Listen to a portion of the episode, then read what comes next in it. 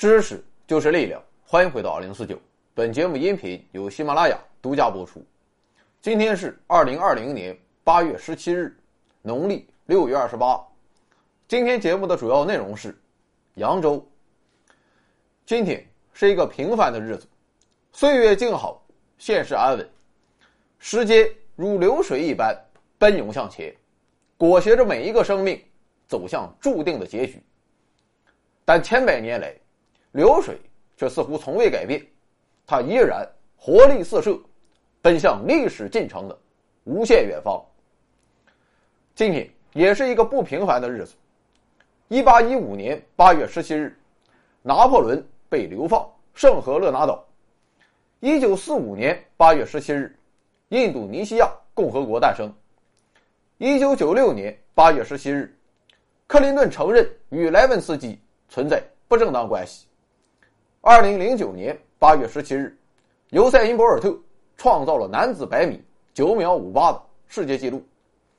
还有，至于今天，为了向一直以来支持我们的老板聊表心意，再送三部暗夜绿色的 iPhone 十一 Pro，二百五十六 G 存储容量。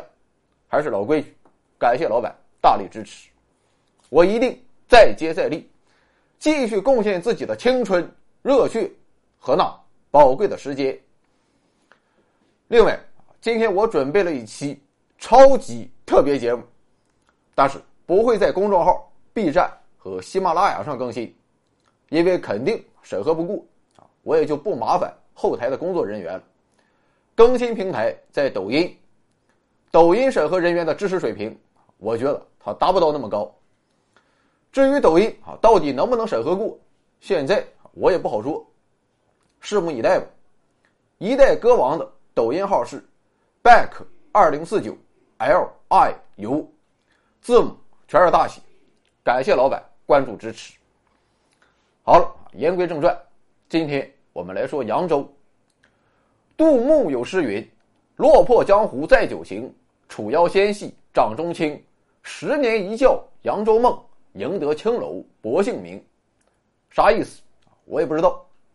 但是凭着文字的感觉，我们可以体会到，扬州是一个花柳繁华地，温柔富贵乡。唐代诗人张祜甚至说：“人生只合扬州死，死他也得死在扬州。”来形容人们对扬州的无限留念。这就好比是黄博士身份之高贵，就算死啊，也得是被。宾利撞死。那么扬州为什么就这么让人留恋呢？原因就是在绝大部分的历史时期中，扬州经济繁荣，文化兴盛，而追溯这一切的起点，正源自一位曾经的国家最高领导人，他就是隋炀帝杨广。在中国历史上，有两条著名的大运河。一是隋唐大运河，二是元朝的京杭大运河，而这两条运河有一段一百二十五公里长的重合，这个重合就在扬州。所以，如果我们回到古代的扬州啊，基本上就等于是现在去了上海。说着说着，他怎么就从扬州去了上海呢？而扬州的瓜州古渡，就相当于今天的上海港。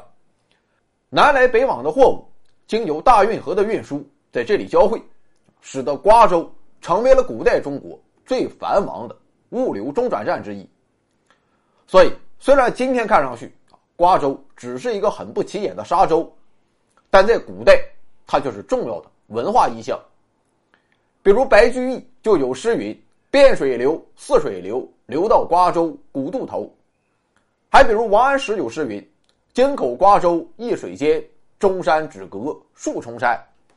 还有陆游的名句：“楼船夜雪瓜洲渡，铁马秋风大散关。”也正是得益于大运河所带来的便捷的水运，李白才说：“故人西辞黄鹤楼，烟花三月下扬州。”而杨广也才有了三次出兵辽东、攻打高句丽的底气。可以想见，如果没有大运河，来自江南的兵员与物资，它是难以到达偏远的辽东。不过，物流和运输只是大运河的一种价值。对于古代中国来说，大运河更大的价值还是在于国家统一。而且，这个统一它不仅仅是政治的统一、疆域的统一，也是文化的统一、精神的统一。至于政治的统一啊，就不用多说了，依靠的就是大运河强大的运兵能力。今天我们主要看一下啊，不怎么明显的精神和文化上的统一。对于杨广修建大运河的行为，古代文人们总是喜欢将其批判一番。他们认为杨广之所以修运河，其实就是为了去江南撩妹，去看花姑娘。但是这个说法他明显站不住脚，因为隋唐大运河是以洛阳为中心，向东南到杭州，向东北到北京。去杭州看美女啊，倒是说得过去，但北京那个时候可是边塞地区，也没有什么三里屯和北京电影学院。杨广去北京，他又有什么美女可以看？所以，杨广修建大运河的真正目的，其实就是为了实现他的政治抱负，而这个政治抱负，便体现在他的年号之中——大业。什么是大业？大业就是。一统江山。当然了啊，杨广继位之时，中国其实已经实现了统一，但是这种统一它只是表面现象，是版图的统一，而不是精神的统一。也就是说，全国很多地区他是不认这个皇帝的，啊，这也很好理解。毕竟在隋朝之前，我国经历了魏晋南北朝长达三百多年的混乱分裂时代，人们早就散漫惯了。啊什么狗屁皇帝，老子自己逍遥自在才是真。所以杨广继位之后啊，自然也想搞出点政绩，留名青史。而他选择便是实现精神的统一。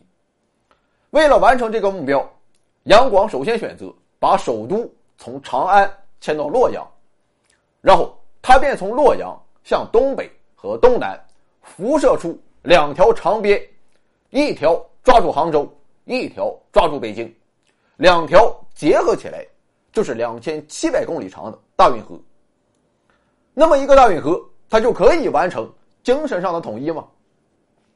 事实证明确实可以。因为下江南的杨广虽然不免穷奢极欲，但在本质上看，这种奢靡也是一场国家级的公关大秀。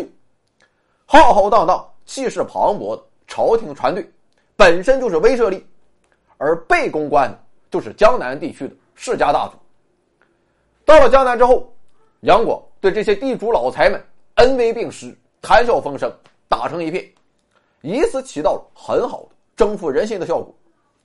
所以说，国家最高领导人啊，很多时候他的行为不能简简单单的用人的行为来加以解释，因为相比于个体，它更像是一种国家机关。不过，您可能也会说，隋朝之前在中国也有水路运输，为什么那些水路它就没有起到精神统一的效果呢？原因就在于，当时那些水路都是割裂的，资源和人口只能在独立的小网络中进行交换。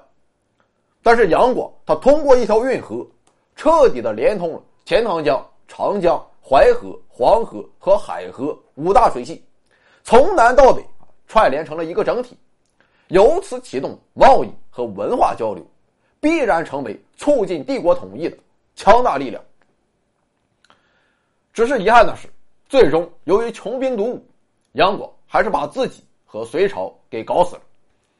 但是大运河他却不会被搞死，他所带来的整合力量，在之后的唐宋时代得到了反复强化。比如说陆游，他就写了这么一首诗。将卧孤村不自哀，上思为国戍轮台。夜阑卧听风吹雨，铁马冰河入梦来。这个轮台它在什么地方？可是在新疆。但是陆游两岁的时候，北宋其实就已经灭亡。这些地方他压根就没有去过，他爹以及绝大部分的知识分子也没有去过。那么为什么当时的文人啊，动不动就说要去那些塞外之地？守卫边关，原因就在于从隋唐到两宋，大一统帝国已经成为了人们的共识。咱们国家它就应该是这个样子。而这个共识之所以可以形成，可以说与隋朝修建大运河不无关系。到了元朝时期，忽必烈同志要更加彻底，这哥们将运河截弯取直，修建了京杭大运河。为什么要费劲再整这么一条大运河？原因就在于元大都在北京，但是北京它有个问题，那就是它的周边非常穷，不足以支撑一个帝国的首都。而要想让北京良好的运转，就需要源源不断的从更富庶的地方给北京输血。这个更富庶的地方，无疑就是江南。但是走隋唐运河到北京。实在有点麻烦，于是京杭大运河便诞生了。它就像一根吸管，把南方的财富源源不断的给吸到北方。您可能会问：早知道这么费劲，忽必烈直接定都杭州、苏州、扬州，它不是更好吗？事实上还真不行，因为从元朝开始，中国就从过去的中原王朝演变成了一个。中原草原二合一的二元帝国，在它的疆域内存在六大板块，分别是传统的中原、富庶的江南、雪域高原、蒙古草原、东三省以及新疆。怎么把这些经济文化差异巨大的区域给统合起来？方式自然很多，比如宗教力量、军事力量、经济力量。但是不论何种方式，定都江南。都不是明智的选择，只有选在这些区域的交汇点上，才能实现有效控制，而这个交汇点正是北京。所以，我们可以说，大运河这个高效的运输系统，是帝国版图整合的重要手段。总结一下，杨广动用百万余人，疏浚贯通的大运河，打通了中国五大自然水系。它不仅让扬州成为了古代中国的物流枢纽，更为一个大一统的中国提供了物质条件和精神基础。好了，今天表面上看我们是说扬州，其实说的却是大运河。但是如果更深入一想的话，你会发现我们真正要说的，是一段从扬州到北京的历史进程。最后。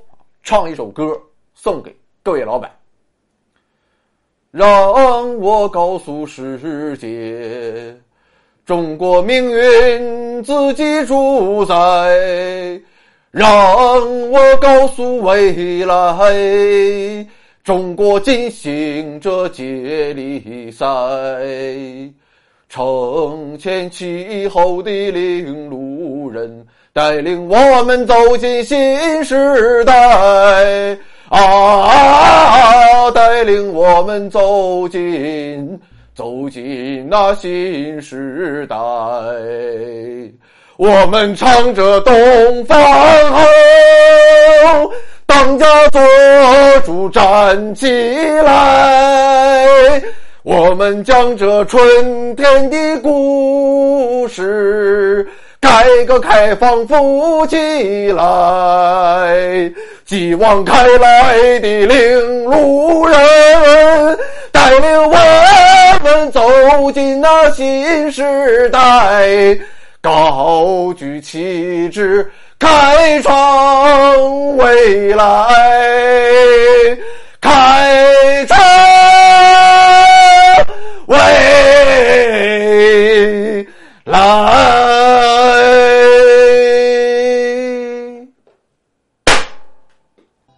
盛世美颜，这里有天籁之音，这里有知识水平，这里更有超级大奖。欢迎疯狂关注，回到二零四九或 Back to 二零四九，我在这里等你哦。